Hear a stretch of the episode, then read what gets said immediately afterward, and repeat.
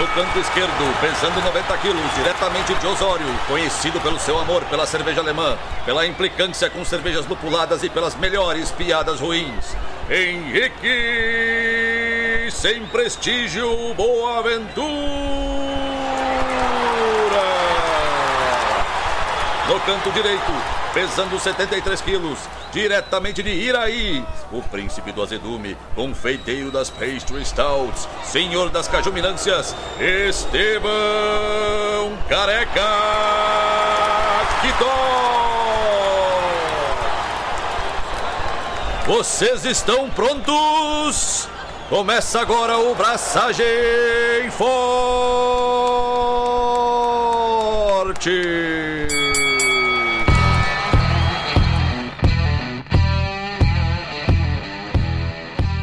Aí, galera, Estevão da Suricato aqui. Alô, Loite, Henrique Boaventura e esse tipo de cerveja doce até me dá vontade de beber. Nha. Não dá vontade? Não. Eu não consigo te imaginar abraçando esse, esse estilo ou fazendo de certa forma pra vender esse estilo. Não consigo te ver. A gente não consegue imaginar ninguém fazendo esse estilo pra vender, porque pra vender precisa ter alguém que compre, né? Seria London Brown Ale a primeira pastry? Não, mano, mas certamente é uma das primeiras sem prestígio. Ah, ô, mano, tu pega o, o dicionário lá, como é, qual é a versão moderna dos geração, sei lá, Z, J, qual é a- as jovens de hoje? Micael, tipo Oxford? É, e aí tu vê lá, sem prestígio. Aí tá, sinônimo. London Brown Ale. Tu pega o Oxford em inglês e tu vai lá na- no S de, de, sei lá, de sulfur, e daí tu procura assim, sulfur, sem prestígio. É, é multilíngua. A mesma frase é utilizada em muitas línguas. Tu vai lá no meio de Wessex e tu tá, chega lá e tem alguém falando, oh, this, this ale is sem prestígio. Tipo isso? Isso, tipo isso. Entendi. Consigo quase ouvir o Ron Pattinson falando isso. Não teria essa pessoa falando isso sobre essa cerveja porque ela não estaria tomando ela. A gente vai falar mais sobre isso. Certamente a gente vai chegar a essa conclusão cedo ou tarde. Ô, mano, e tipo, já fiz, já abracei, tem medalhinha e nananã no estilo, e, mas não. Só não. Mas tirando o fato de a gente estar gravando isso logo cedo pela manhã, então você pode ouvir essa voz de cantor de blues da minha parte, você pode sentir no tom da voz do Estevão o desprezo que ele está tendo por esse momento, que não é sempre que ele pode começar o dia dele, na verdade ele já começou o dia dele conversando comigo algumas vezes, mas vendo eu ao vivo Horas mais tarde, né? ou horas mais cedo, a gente já saiu de madrugadão pra fazer braçagem, Não me lembro. Isso é uma vida pregressa. Nossa, que papinho, velho. Esse, esse papinho de vida pregressa. Ai, isso é antes de eu fazer tal coisa. Tipo assim, vai se fuder. E depois de se fuder, me diz o que tu tem feito da tua vida. Cara, antes de falar o que eu tenho feito da minha vida, eu queria fazer um. expressar o meu repúdio. Mano, 8 e 10 da manhã, velho. Pra que isso? Pra quê? Velho, não dá, meu. Não dá. Era isso ou não gravar. Cara, quem teve essa ideia, velho? Não, e tipo, eu tô ali tentando sobreviver e acordar e, e, e não sei o que. E aí, uma pessoa total aleatória bate, toca a campainha da minha casa às 7h40 da manhã. Oi? Quem é tu, pessoa? Sai daqui! Não me interessa o que tu tá fazendo aqui. Só sai. Tira o dedo da campainha, velho. Sete e meia da manhã. O que tu tá fazendo, velho? Eu, eu fico imaginando a cena, cara. Se eu não tivesse acordado já, meu, tu ia me acordar, tá ligado? Tu com aquela camiseta do Brizola, meio puída já. Ah, velho. Cueca, metade Não. da cueca enfiada na bunda. Tipo, porque tava dormindo e pá. Não, camiseta do nem do Brizola, nem de ninguém, mano. Nunca vestirei uma camiseta de partido político. De políticos, whatever. N- Tu entendeu? Brizola pela, pelo tempo de desgaste da camiseta. Eu devo ter um pijama com mais de 20 anos de vida aqui, cara. Devo fácil ter. O que, que eu vou te dizer? Parabéns? Tu não tem pijamas, por exemplo? Não. Tu não usa, tu não é uma pessoa que usa pijama. Tu é uma pessoa que, tipo, que dorme, sei lá, de calça jeans Não, não, não. com uma camiseta da Dudalina. Tá, lá, lá vou eu explicar a minha. Como direi? Eu tenho três pilhas de camisetas: a pilha das camisetas boas, a pilha das camisetas médias e a pilha das camisetas que viraram pijama, tá ligado? E aí as camisetas vão migrando de uma pilha pra outra. Entendi. Então, tu tem pijama. Entendi. Sim, mas são as camisetas velhas sem estampa, porque estampa é uma merda, e que estão fofinhas e puídas que são as mais confortáveis de usar em casa, tá ligado? Fofinhas naquelas, né? É o tecido se desfazendo, no caso, que tipo. É, não, tudo bem, mas é que, é que tem algumas camisas que não ficam assim. É essas, quando chega a hora de ir pra pilha ruim, se elas não são adequadas pra pilha ruim, elas são descartadas, doadas, vendidas, enfim. Aquela gola que já tá mais ou menos no peito, assim, né? Desgraçada, assim. É, também nem tanto, né? Mano, eu tenho muita camiseta. Eu tenho, tipo, sei lá, 100 camisetas. Sério? Sério. E, e, tipo, eu só tenho camiseta de cervejaria. Só coisas relacionadas à serva. Braçagem, suricato, cubo, cervejarias de amigos, a serva. Essa semana eu fiz uma, uma seleção ali, eu tô doando umas 20 e poucas camisetas, porque, tipo, é demais. Eu continuo ganhando e. Mano, eu não sei se eu tenho 20 camisetas. E não. Enfim. Aí eu posso me dar ao luxo de escolher as mais confortáveis para dormir. Boa. Eu tenho meu pijaminha de flanela. Bem a tua cara, por sinal. Xadrez de flanela. De, com botãozinho aqui, sabe? Pra apertar assim, faz. Bah, mano, bem na boa. Dormir com qualquer roupa que tenha botões é tipo o ápice da falta de conforto, né, mano? Vamos se respeitar. Mano, esse pijama que tem botão, ele deve ter 20 anos. Fácil. Então, tipo assim, eu não vou trocá-lo. Cara, tu tá há 20 anos sofrendo, dormindo com um troço de botão. Não irei trocá-lo. Tu não vai ver eu indo numa loja comprar um pijama. Tipo, eu vou ganhar isso em algum momento, tá ligado? Cara, que bom! Que bom que eu não vou te ver numa loja comprar um pijama. Mas tu tá me vendo de manhã, pensa por esse lado. Tudo tem uma primeira vez. Nossa, ok. Bom, pra quem não entendeu, fica o meu repúdio por acordar cedo e por vizinhos tocando a campainha às sete e meia. Pelo menos não tava pedindo cerveja, né? O que, que ia ganhar, né? Se fosse às sete horas. Primeiro que é uma, ganhar uma ida ao médico, porque talvez esteja com problemas, né? 7h40 da manhã pedindo cerveja. É, Enfim, nunca se sabe. Mas tenho novidades boas, mano. Eu não consigo fazer a voz de empolgado, tá ligado? Tipo, bota o disclaimer na frente. Eu estou empolgado, minha voz não acompanha. Não tô empolgado. Nesse sábado, famoso dia 7 de maio, depois de amanhã. Depois de amanhã? É, depois de amanhã. Teremos lá na Cubo várias coisas acontecendo ao mesmo tempo. A gente vai ter um eventinho, um eventão na real, comemorando o Homebrew Day, em que lançaremos a Palessauro, que tá voltando à vida. Tá muito massa, mano. Ah, fiquei, tô muito feliz com a Selva. Tô, tava com muita saudade. Eu não, eu não tinha noção da saudade que eu tava da Selva. Ah, Tá pronta já? tá, tá pronta, enlatada, bonitinha. Eu me lembro a última vez que eu tomei ela. 2018. Foi na Pentes Beer. Bons tempos que não voltam mais. Palessauro na Pens. É. Enfim, teremos ainda, durante o Homebrew Day, a presença ilustríssima, inexorável, inoxidável, indescajuminável dos nobres Eugênio e Thiago da Hops Company. Eles vão estar incentivando e apoiando o movimento cervejeiro caseiro com doação de lúpulos para cervejeiros caseiros. Eles vão estar com pacotes de Strata e. Strata não. De Zapa e Meridian, se não me falha a memória, abertos. E vão estar fazendo pacotinhos menores para os cervejeiros caseiros que aparecerem lá para tomar uma cerveja com a gente. Além disso, teremos a presença ilustríssima do Henrique. E vai ter um rango especial com uma maionese de lúpulo que a galera tá testando lá na firma. Que tava bem massa nos testes.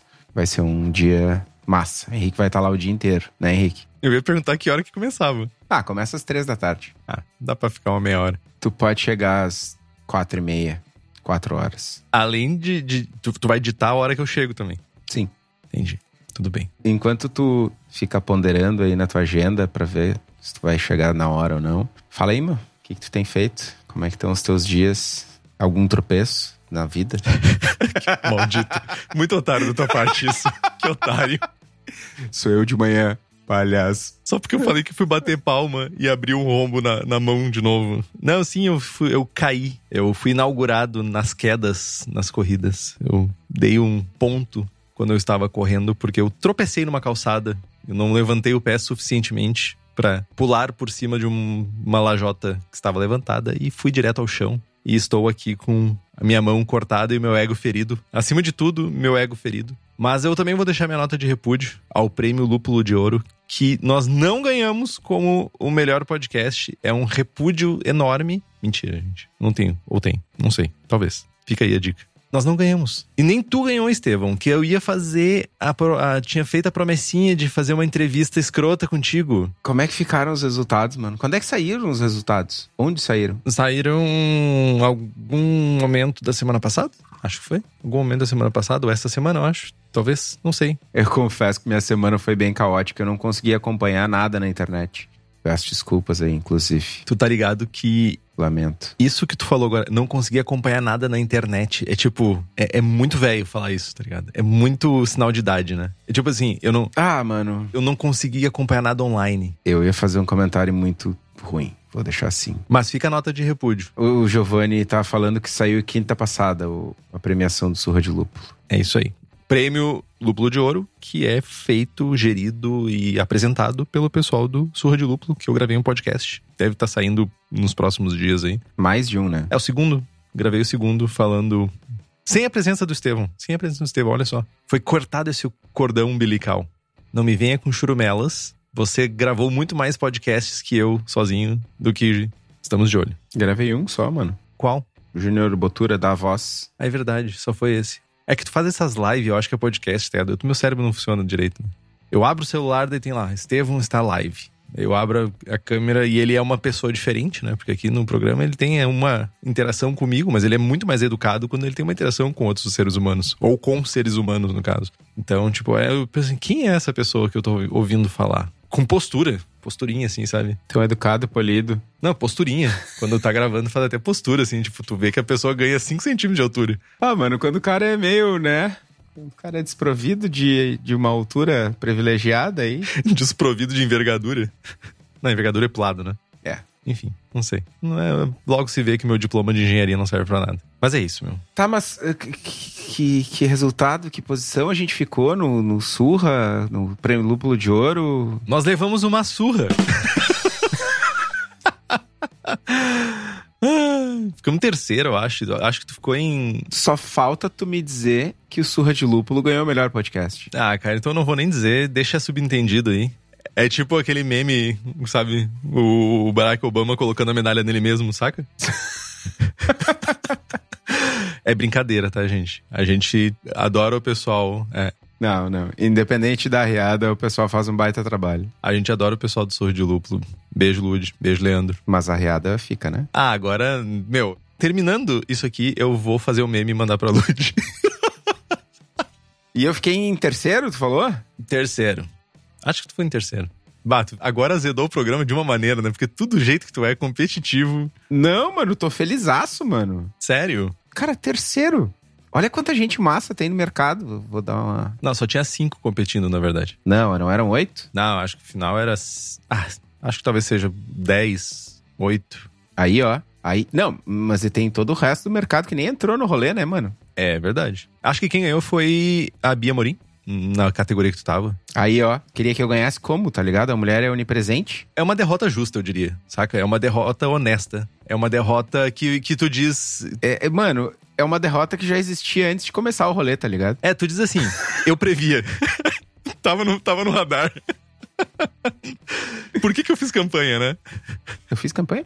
Por que, que eu fiz campanha? Tipo, tu. Por que, que tu fez campanha se tu sabia que tu ia competir com ela, no caso? Mas eu fiz campanha? Fez sim. Não fiz campanha. Tu fez campanha. Eu compartilhei o post, mano. E não, e tu disse que se. Ah, é, tá, não. Eu fiz campanha, eu fiz promessa. Fiz promessa, é verdade. É, promessinhas, é promessinha.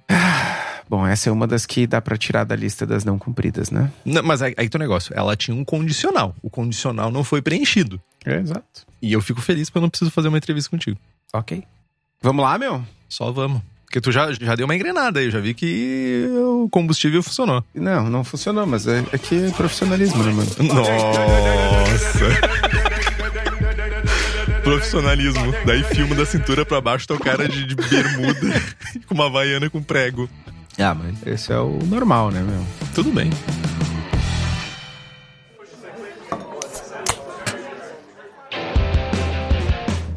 Então, pessoal, estamos aqui ao vivo com alguns dos nossos queridos apoiadores e apoiadoras guerreiríssimos que acordam às 5 da manhã, que é algo inconcebível pra mim. E só quem apoia a Abraçagem Forte é que pode acompanhar ao vivo aqui. E além de poder acompanhar ao vivo, nós temos sorteios de equipamentos tivemos o sorteio do iSpindle alguns dias atrás. Sorteios de livros merchãs, cerveja da Suri, merchan, braçagem fortístico. Por sinal, temos camiseta nova, braçagem fortística, que tá fechando a pré-venda hoje, Henrique. Exatamente. Precisamos fechar. Além disso, quem apoia a Braçagem Forte participa do melhor grupo de WhatsApp cervejeiro do país. Então, se vocês querem ter acesso a tudo isso e mais, façam como o Bruno Cauê, a Camila Vec, o Carlos Alberto Poitevin, o Diogo Longo, o Felipe Augusto Kintzer, o Felipe Lécio, o Gabriel Martins, o José Coelho Alves, o Christopher Murata, o Luiz Henrique de Camargo, Marcelo Fernando Arruda, o Rodrigo Cervelin, Thiago Gross e a Welita de Oliveira Ferreira e nos apoia pelo link apoia.c barra abraçagem traço forte. O link tá aqui no post. Ah, e tem uma coisa importante. Já tem um próximo sorteio já. Não sei se vai ser mais de um sorteio esse, esse, esse mês, mas já tem um livro chamado Direito para Mercado da Cerveja, que foi uma doação de uma ouvinte, a Francine Pedroso. Ela doou pra gente e disse: Quero que vocês sorteiem esse, esse livro aí no programa. Então vai ter mais um livrinho, ó. Tá lacrado, inclusive, ó. Boa. Livro do meu amigo André, advogado cervejeiro, ilustríssimo. A a não ser que o André tenha um nome muito longo, são quatro pessoas. A não ser que o nome dele seja André Lopes Cristiano Távola Martins, tipo, que ele tem um título. Ah, mas é que eu lembro dele, tá ligado? André Lopes é o nome dele. Então, esse é o teu jovem amigo que tu não sabe o nome. Como não, mano? Ó, lá vai ele pegar a biblioteca dele. Aí, ó, André Lopes é o primeiro nome, velho. Aí, aí, ó. Deixa eu conferir rapidão aqui. Não, mas não é isso, mano. É O primeiro nome é o, é o nome certo, né, mano? É tipo o trabalho na faculdade. O cara que tá lá no, pô, em publicação científica e tal, tem 722 nomes. Todos os estagiários que fizeram, limparam o laboratório, não sei o que, estão lá. São os nomes na rabeira. Não, brincadeira, gente. Na rabeira. Isso é muito velho. É só, só velho. É só, queria. Aí, ó. O meu livro é autografado pelo André. Que letra bonita dele. Letra bonita. Letra bonita. Não, eu preciso contar um negócio. Importantíssimo. Eu não sei se eu já contei, mas azar. Ah, recentemente a gente fez a prova do BJCP lá na Cubo, né? E eu tava treinando, preenchendo súmulas e tal, treinando caligrafia. E eu preenchi algumas coisas e entreguei pra, pra Paty, pra minha esposa. Bah, dá uma lida aí, eu mudei, tentei melhorar minha letra e tal. E ela, bah, tá horrível, não dá pra entender porra nenhuma. Eu dei aquela murchada, né, meu? Aí eu tirei uma foto, mandei pro Henrique. Ele, nossa, tá ótimo! E me mandou a foto da letra dele.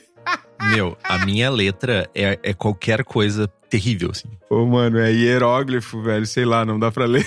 Eu, eu admito totalmente assim, tipo, eu provavelmente a minha única derrota são pra médicos, mas a minha letra é terrível a ponto de às vezes eu não, assim, ó, é como eu leio alemão. Eu não sei exatamente o significado da frase, eu entendo a, a, a, a ideia, sabe? Quando eu leio o que eu escrevo, eu não sei o significado, eu tenho uma ideia geral. Eu não sei qual é o tempo verbal que tá sendo usado, eu não sei nada disso. Eu só sei a ideia geral da frase. Ai. Ai, cara, mas a letra do, do Estevão é muito melhor do que a minha. E a do André ganha de nós dois juntos. Bah, com sobras. É que eu acho que esse pessoal escreve, né? Acho que é essa questão. Tipo, o pessoal escreve mais. Eu não escrevo nunca. Só digito. Eu uso esses dois dedos pra digitar no celular. Cara, eu diria que essas pessoas aprenderam a escrever. Bom, tem isso também, né? Fica a dica aí, professores e professoras do ensino médio que me deram aula. Olha o que vocês fizeram. Fundamental, né, mano? Ensino médio não, ensino fundamental no caso. Cadernos de caligrafia. Muitos. Se eu te disser que eu, eu usei um caderno de caligrafia depois dos 20 anos, tu acredita? Eu tentei melhorar a minha letra. Não deu. Daí eu parei de escrever cursivamente e comecei a escrever em letras ah, Tu ia dizer garrafais. Fala pra garrafais. mim. Quase saiu. Tá bom. London Brown Ale. Primeira coisa importante a gente pontuar é que cervejas marrom ou marrons no significado de brown beers, elas estão aí desde que malte é malte. Brown beers na Alemanha, Braun Bier, era comum. Na Inglaterra, as brown ales também eram comuns, porque isso está super relacionado à maneira que o malte era seco, porque geralmente era feito em fogo aberto. Então, antes de surgirem vários avanços tecnológicos que permitiram, de alguma forma, secar malte em quantidade e com um padrão sem impactar ou minimizar, de certa forma, no, no processo, né, a cor. Então, tudo era. Ah, vou secar uma quantidade enorme de malte. Geralmente era seco a fogo aberto. Se não era fogo aberto, era, sei lá, pelo ar mesmo, mas isso era um processo longo, um processo mais demorado, que podia gerar caruncho, gerava mil problemas que não vem ao caso aqui. Segunda coisa importante é que a gente já falou de British Brown Ale no episódio 93. Sério? Seríssimo, não sabe, não tinha essa noção também. Mas a gente já falou sobre British Brown Ales, e isso aqui que a gente tá falando é sobre o estilo histórico London Brown Ale. Então são coisas diferentes. Então, escute os dois programas de preferência. Segundo o Martin Cornell, as primeiras referências a brown beer na literatura inglesa são dos primórdios do século XIV. Ainda segundo ele, a primeira menção de brown ale, específica, na, na, verdade, a primeira menção de brown beer é do século XIV, e especificamente de brown ale ou nut brown ale é de 1645. Ambas as menções são em poemas, então eu não sei se era uma característica do seu tempo de não escrever, sei lá, enciclopédias ou contos, ou seja lá o que for, mas são em formas de poema. Acho que, uh, se eu não estou enganado, na verdade não, não estou enganado, no Amber, Golden and Black, que é o livro do Martin Cornell sobre cervejas inglesas, tem vários pequenos trechos de poemas assim que fala sobre estilos de cerveja. Então, tipo, acredito que isso se reflita em vários outros nomes de estilos aí. Ela já foi a coqueluche das Ilhas Britânicas, lá no início do século XVIII, mas com o, o surgimento né, das cervejas lupuladas, as pale ales lupuladas, isso meio que quebrou esse, essa fama, esse sucesso. Então, para tentar de alguma maneira competir com esse hype, as cervejarias que faziam essas brown ales mudaram, né? Tiveram uma mudança de percurso nas suas receitas, aumentaram o teor alcoólico e o amargor da cerveja e começaram a maturar ela por um período mais longo de tempo. Aí eles começaram a chamar de Double Brown Ale com Maltodex e Dry Hopping de Strata ou whatever. É, não tava na pauta, mas também tem menções a, a Stout Brown Ales. Porque Stout era um. Aí, ó. Aí os caras já estavam na papagaiada, velho. Não, é que Stout, ele era um adjetivo de intensidade. Então, tipo, uma Brown Ale mais forte, mais intensa. E isso resultou, né? Esse processo de aumentar teor alcoólico, mais amargor e maturar ela por mais tempo, gerou uma cerveja mais seca, porque a fermentação conseguia funcionar por mais tempo, era um processo de fermentação mais longo, e mais amarga que a versão original que a gente tinha. Nasceu assim, com essa nova receita, as English Porters, que a gente não vai falar aqui hoje. Mas, de certa forma, o nascimento desse novo estilo meio que criou uma sombra de esquecimento né, nas brown ales até o século XX. Lá em 875 foi originalmente criada né, a Men's Brown Ale, mas a versão que a gente conhece, mais próxima do que a gente conhece, foi braçada em 1902, na cervejaria londrina Albion, por John Mann, Robert Crossman, Thomas Pauling, e veio a ser o, mais ou menos o molde das London Brown Ales, ou como eram conhecidas até pouco tempo atrás, Southern English Brown Ales. Ela foi promovida como a cerveja mais doce de Londres. Uh, olha que beleza. Por isso que eu disse, é a primeira pastry. E tu não concordou comigo, olha só. E ao contrário de sweet stouts, elas não tinham adição de lactose, mas sim elas tinham uma baixa atenuação e um alto índice de açúcares não fermentáveis. Isso também está relacionado ao uso do malte brown, está relacionado a outras questões de receita que faziam com que a cerveja não tivesse uma atenuação muito alta. Com a chegada da Primeira Guerra Mundial, o governo inglês, por questões de racionamento e tudo, criou uma série de regras e dentre essas regras, uma de que as cervejas deveriam ter o teor alcoólico mais baixo. Na verdade, deveria ser restrito o uso de insumos, né? E isso acabava gerando cervejas com um teor alcoólico mais baixo, porque as densidades iniciais eram mais baixas. E também queriam diminuir a bebedeira pública. Isso aconteceu entre 1914 e 1919 e chegou a ficar em média as cervejas chegaram a ficar em média 25% menos alcoólicas do que elas eram antes do período de guerra, da Primeira Guerra Mundial. Essas cervejas menos alcoólicas acabavam, por N motivos, estragando muito mais rápido. Elas tinham menos álcool, tinham menos lúpulo, as cervejas tinham mais potencial para estragarem mais rápido. Só que a galera dos pubs, ela, o povo é ligeiro. O povo é aquele povo que vende, sabe, cerveja que deu ruim como sour. Sabe isso? Eles começaram a notar que as cervejas estragaram mais rápido, mas tinha umas brown ales. As brown ales eram super doces. E começavam a usar as brown ales como um aditivo das cervejas que estavam ficando ácidas para equilibrar a acidez e as pessoas começaram a gostar disso. Tem até um nome para isso que eu me esqueci, mas tem um essa mistura de stock ales, não é? Não, acho que não é stock ales, mas tem um, o, o ato de misturar essa cerveja mais doce com uma cerveja mais velha e possivelmente ácida Tem um nome, não, não é 50-50, é uma coisa assim. Sim, não, é, é Falcatrua é o nome.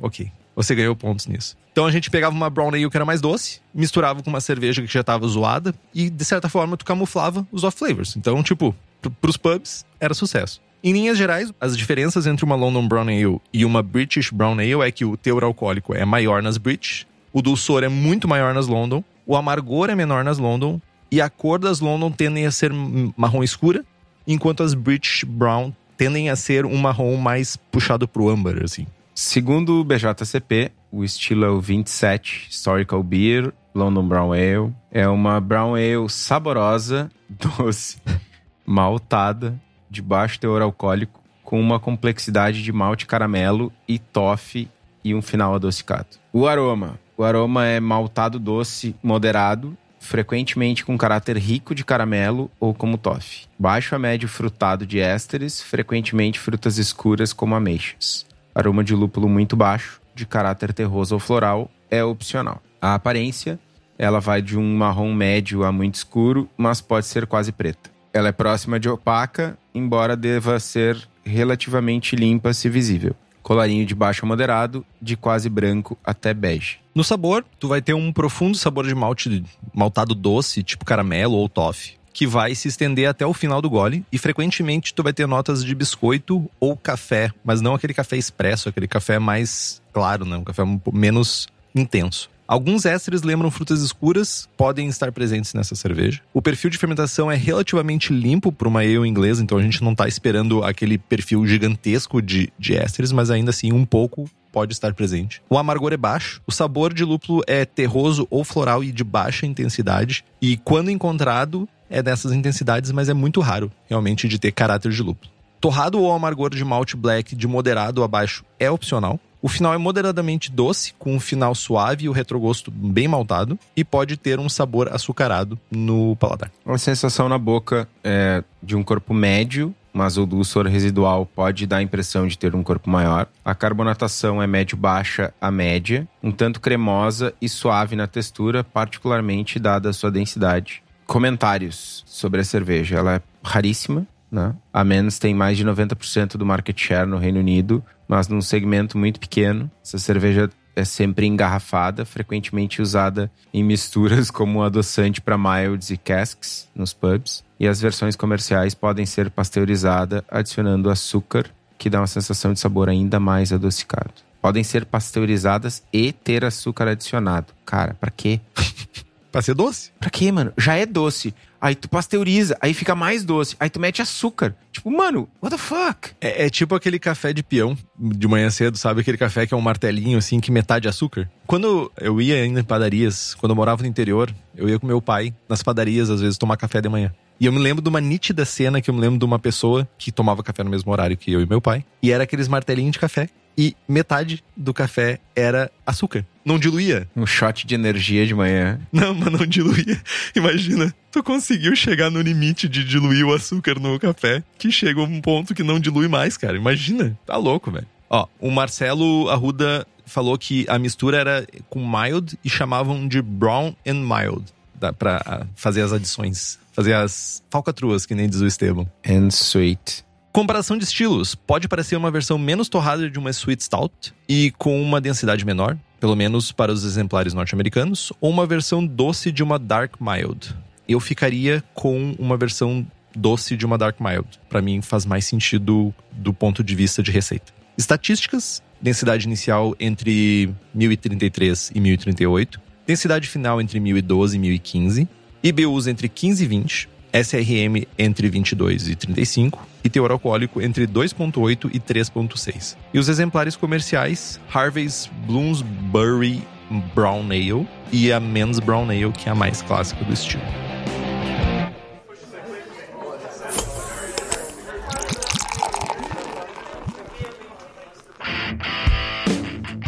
Para fazer essa cerveja, precisaremos de açúcar. Não, mentira.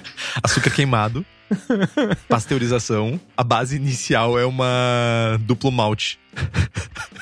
Não seja assim. Desculpa. É amanhã. Amanhã que me faz isso. Vamos lá. Maltes para fazer essa cerveja. Malte pale para base é o mais adequado. Mary Otter, por que não? eu diria não. Para que gastar dinheiro com selva sem prestígio? Mas tudo bem. Pode ser usado Mary's Otter. Né, vai trazer um sabor um pouco mais rico de, de biscoito, de pão. Maltes caramelos são essenciais para o estilo, né? Use sempre os caramelos mais escuros, acima de 80 Love Bond. A gente quer dulçor e frutas escuras. Dá para ir até uns 25% do grist. A receita clássica da Men's usa 10% de trigo, mas não é obrigatório. Nada é obrigatório, né, mano? Vamos combinar. Outros maltes especiais que são usados em menor quantidade, até uns 8% aí, Carafa Special 1 e 2, biscuit, chocolate e aveia. O estilo é amplo e a gente pode jogar com esse grist aí para ter uma combinação que ainda fique dentro do estilo, mas que esteja mais adequada ou mais uh, ajustada para o nosso paladar. Entendam, menos dois. E sabe qual é o melhor lugar para encontrar Mary's Otter, Biscuit, Carafa Special 2, Carafa Special 1, Aveia e todo o caráter de malte que a gente precisa para fazer uma cerveja inglesa é na cerveja da casa. Além disso, a cerveja da casa fabrica equipamentos voltados para o cervejeiro caseiro. Então fiquem ligados que volta e meia tem lançamento, tem novidades para facilitar a nossa vida. Para quem é da região metropolitana de Porto Alegre, é só dar um pulo no espaço da cerveja da casa, lá na rua Paracatu 220, no bairro Igara, em Canoas. E para quem não é daqui, cervejadacasa.com. Lembrando que nós temos as receitas de braçagem forte, American IPA, American IPA ou American IPA, Double IPA, Haze IPA, American Porter, Goza, Ordinary Beer, Rauch Beer. Usando o código Braçagem Forte, tudo junto e minúsculo, vocês têm 5% de desconto e pagando na bucha à vista mais 5. Corre lá no site, garante a tua receita. O link tá aqui no post. Na bucha. Mostura. Em geral, temperaturas de mostura mais altas para garantir que a cerveja não vai secar muito. Afinal, a gente tem uma densidade inicial bem baixa. Na casa de 69, 70, mas vai depender muito do teu grist, da quantidade de malte caramelo que tu for usar e também da levedura que tu escolher para fazer a fermentação. Nesses casos aqui, onde tu quer controlar, de certa forma, a fermentabilidade do teu mosto, é bem importante usar um software para garantir que as decisões que tu vai tomar nessa receita vão gerar o final desejado nem tão seco, nem extremamente doce. Não gerar uma realmente uma pastry. Nossa, imagina o que é uma pastry London Brown Ale. É tipo um shot de glicose na veia, né? Mas a regra é aquela, né? Se a tua levedura tiver uma atenuação mais alta, mostura mais alta. Se tu tiver uma levedura que tem uma atenuação mais baixa, tu pode mosturar um pouquinho mais baixo. Então essa é a regra nesse caso aqui para ter um final ainda um pouco mais adocicado. Lúpulos para essa serva, a gente vai usar os lúpulos clássicos ingleses, né? Mas a grande verdade é que, em geral, a gente quer um caráter muito baixo de lúpulo. Então, né, dá para brincar com outras variedades aí. As variedades clássicas inglesas, como Fuggles e East Kent Golding, são muito comuns, né? Mas dá para tentar um rolê diferente. Target, Liberty, Willamette, ou até mesmo algum lúpulo continental.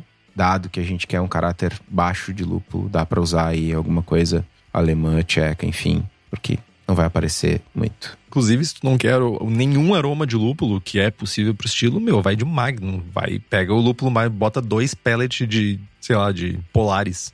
Não sei. Mas falando em lúpulo, falando em Fuggles, falando em EKG, não dá para esquecer que eu tô sempre clamando, né, pra essa linha de lúpulos, essa linha nobre de lúpulo. Enquanto não chega o meu SAS, quem traz os lúpulos mais formosos, mais cheirosos, mais oleosos é a Hops Company, que seleciona os lúpulos diretamente das fazendas nos Estados Unidos e traz para cervejarias no Brasil. E que está no futuro ah, das fazendas europeias também. O Eugênio e o Thiago visitam os produtores, buscam novas variedades e lotes que se destacam sensorialmente. E agora, a partir agora de 2022, todos os lotes têm uma análise de óleos, tudo bonitinho, que tem um QR Code que tu vai lá pff, ler com um leitorzinho no teu celular. Tu vai ter acesso a uma folha. Como é que é? Tu, teu celular tu pega e faz pff, tu vai ter acesso a todas aquelas informações que são necessárias para saber o que que tu tá recebendo. Então, olha que comodidade de tu saber exatamente o nível de choice, ois e mas não sei o que ois de lúpulos que vai ter dentro daquele lote específico. Caso tu tenha interesse nos lúpulos da Hops Company, para sua cervejaria, entre em contato pelo hopscompany.com ou pela página da empresa no Instagram, que também é @hopscompany. Na fermentação, procuramos leveduras que gerem ésteres clássicos ingleses, mas com uma intensidade mais baixa. Que é aquele clássico de frutas vermelhas, na verdade, mais relacionado à maçã, né? Aquela maçãzinha clássica inglesa. caráter bem específico de, de levedura inglesa. Mas a gente procura uma atenuação mais baixa. A gente não está procurando leveduras que atenuam muito. Alguns exemplos bons aqui para as London Brown Ales.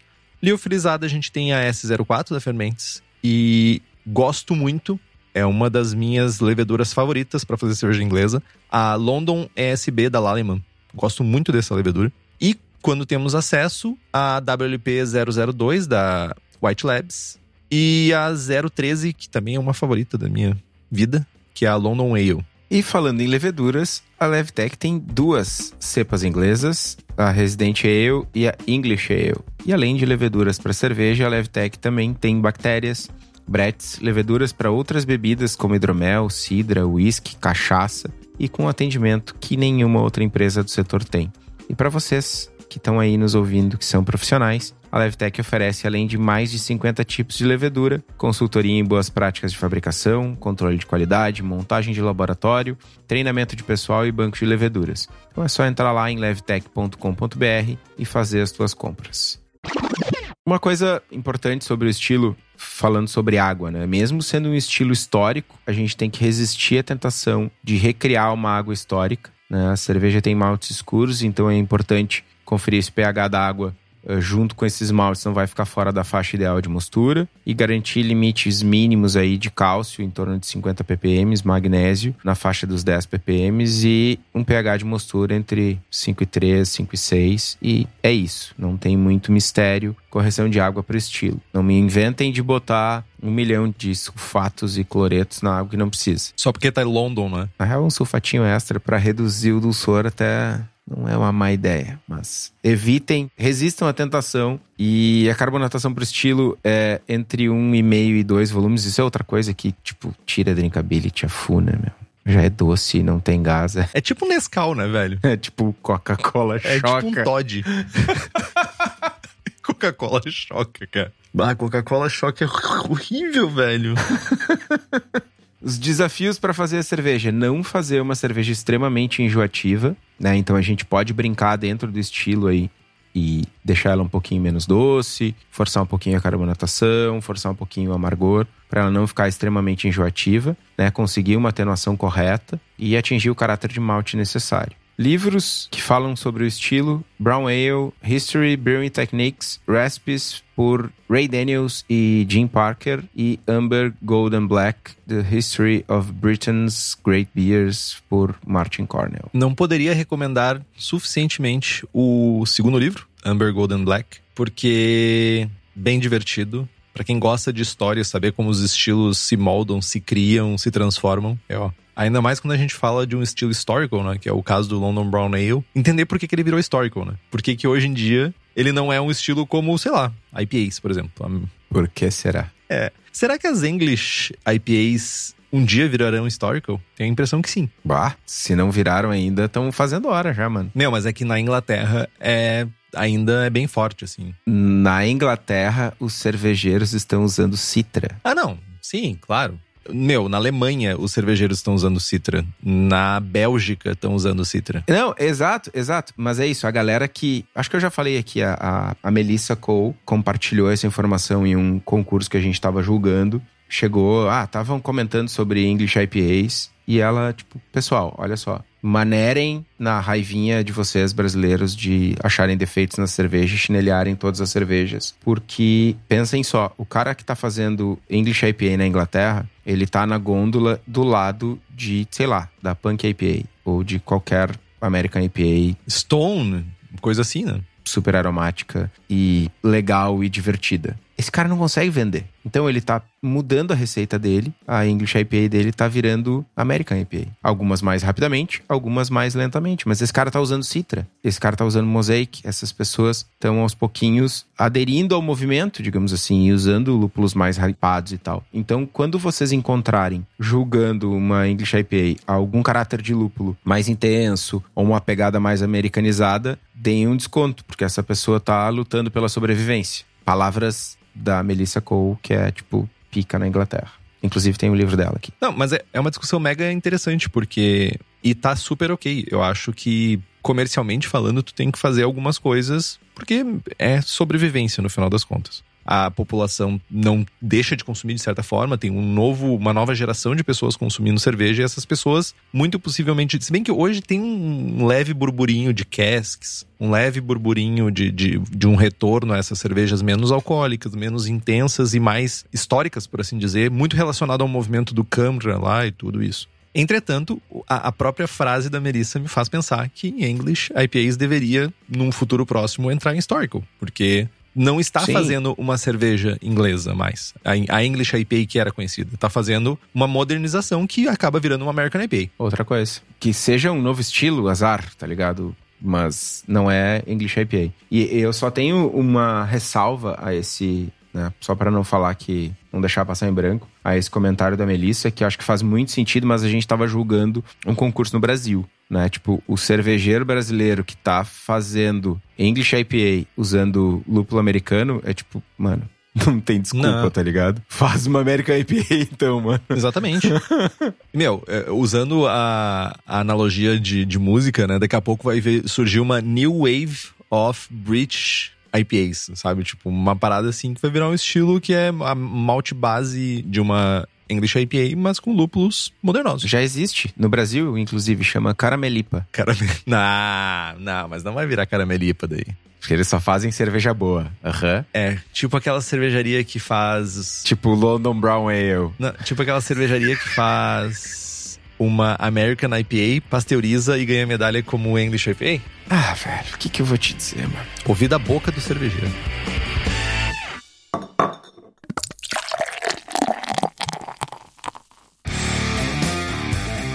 Receita para London Brown Ale, minha receitinha. Working Class Sweetener. Achei um nome bem digno, bem bonito. Diz que ficou bom que tá o nome. Cara, uh, considerando o teu histórico, ficou ótimo, tá ligado? Meu, aí que tá o negócio. Tu não precisa ser melhor que todo mundo. Só precisa ser melhor que tua última interação. Essa é o rolê. Para 20 litros de cerveja, uma eficiência de 62%, uma densidade inicial de 1033, uma densidade final de 1011, cor 29 SRM, amargor 16 IBUs, teor alcoólico 2,9%. Os ingredientes: 2,6 quilos de malte pale, 2 quilos e 600, 400 gramas de Caramunique 3, 250 gramas de malte brown. Se tu não encontrar malte brown, tudo bem, substitui esses 250 gramas aí por malte pale, não tem problema. 250 gramas de Special B, 150 gramas de carafa Special 1, 100 gramas de carafa Special 2, talvez seja a receita com mais maltes minha. 30 gramas de Fuggles, a 4,5 de alfácido. E eu uso para essa receita o London Ale da Levitec. Processos: corrigir a água até atingir 50 ppm de cálcio e 10 ppm de magnésio e um pH de mostura de 5.5.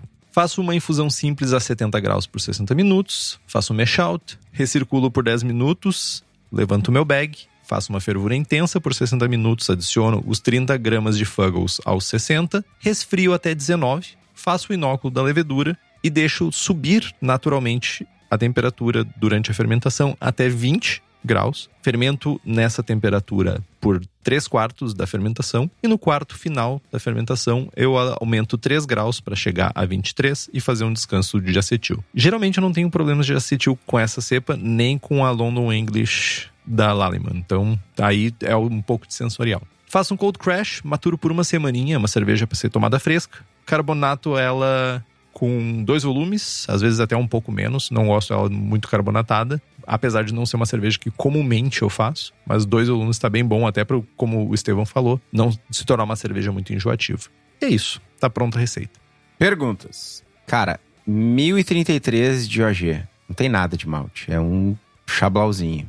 Mesmo assim, tu tem uma eficiência baixa de 62%, tu não, não tem um aumento significativo de eficiência. Cara, a eficiência do meu equipamento é bem constante em 62%, assim. É bem incrível isso. Eu não faço lavagem, não fa eu faço full mesh, né? Tipo, eu faço mostura com, com toda a quantidade de água inicial. Eu até esses dias estava pensando, tipo, ah, eu deveria talvez mexer nisso aqui, mas sabe? Aquele rolê dos. Preguiça. Não, preguiça e, tipo, vai fazer diferença comprar 600 gramas a menos de malte, saca? Aí eu fiquei pensando, tá, tá funcionando. só vamos. Não, não, eu, eu não tô nem questionando a, a, a postura, né? Só me chamou a atenção que normalmente em densidades mais baixas a gente enxerga um ganho de eficiência. Mas tudo bem. É importante que essa eficiência minha é a eficiência geral do processo, tá? Então, eu tenho perdas muito altas também de volume por causa da panela. A minha panela, a torneira é um pouco mais alta, tem alguns probleminhas que poderiam ser resolvidos, mas de novo, preguiça. Ok. E como é que fica a cor dela, mano? Bem escurinha. Tipo, não me diz 29 CRM porque nós vamos brigar, né? Marrom escuro. Ela fica bem marrom escuro, assim. Fica. Deixa eu tentar. Fica tipo um café que tu diluiu. Tipo aquele café bem fraco, assim, saca? Saquei, saquei. Sabe quando tu tá passando café e tu chegou no nível da térmica e ainda tem um, café passando, daí tu tira num copo que tá na pia, cheio d'água, e daí fica pingando o café naquele copo d'água? Tenta imaginar aquele marrom, assim. Rica descrição. Ok, funcionou. Ok, sabemos que o Henrique não lava a louça. que ele passa café numa térmica. É café, é, tipo, é de manhã, estamos gravando de manhã. Eu, cara, meu cérebro tá muito bizarro, porque eu tô pensando, eu tô ficando com sono, porque geralmente a gente termina de gravar de noite, e eu me dá sono, e tipo, eu olhei pra rua, tá claro. Mas é isso. Mais alguma crítica, receita ou uma pergunta? Não, nenhuma crítica. Deve ficar ótima. Ó, ela não fica tão doce quanto tu imagina, isso é importante. Ela fica mais com uma intensidade maior de malte do que a gente está acostumado nas cervejas, nos estilos que a gente comumente bebe. Mas eu mirei em não fazer ela muito doce porque eu realmente não gosto de nada doce. Não gosto de dulçor excessivo. Então eu fiquei tudo para baixo. Eu mirei tudo para baixo para tentar diminuir um pouco esse caráter. Uma coisa que tu falou que é importante é se tu notar de alguma forma que a tua cerveja está muito enjoativa, tu pode dar um, um subir um pouquinho a carbonatação. Isso geralmente ajuda um pouco com a percepção de dulçor. Mas também não aumenta muito porque ela é uma cerveja com teor alcoólico baixo e tudo isso, e pode ficar uma cerveja desequilibrada. Né? Mas em linhas gerais é isso. Mais alguma coisa para falar? Parabéns. Parabéns por fazer essa historical pastry beer. Doce. Sweet stuff. Sweet. Bom, cara, eu acho que a gente pode encerrar, né? Eu vou. Dormir de novo? Eu vou voltar a dormir. Aham. uhum. Tem mais meia hora antes de acordar. Caramba. Compre os livros que estão no post, nós ganhamos uma porcentagem e você não gasta um centavo a mais por isso. Compre também as camisetas do Braçagem Forte na nossa lojinha. Nós também temos o boné e tá o link lá no site e aqui no programa também. Curta nossa página no Facebook, no Instagram e assine nosso feed pelo site. Estamos em todos os agregadores de podcast: Spotify, Google Podcasts, Deezer. E se você gosta do programa e quiser fazer um review no iTunes ou no próprio Spotify, não queremos menos do que cinco estrelas e uma mensagem de carinho e apoio para Estevão e Henrique. Compartilhe o episódio com seus amigos. Tem dúvida, sugestão de pauta crítica, quer anunciar sua empresa ou seu produto? E-mail para contato abraçagemforte.com.br ou mande uma mensagem para nós no Facebook. É isso, Estevão? É isso. Braçagem forte. Braçagem forte.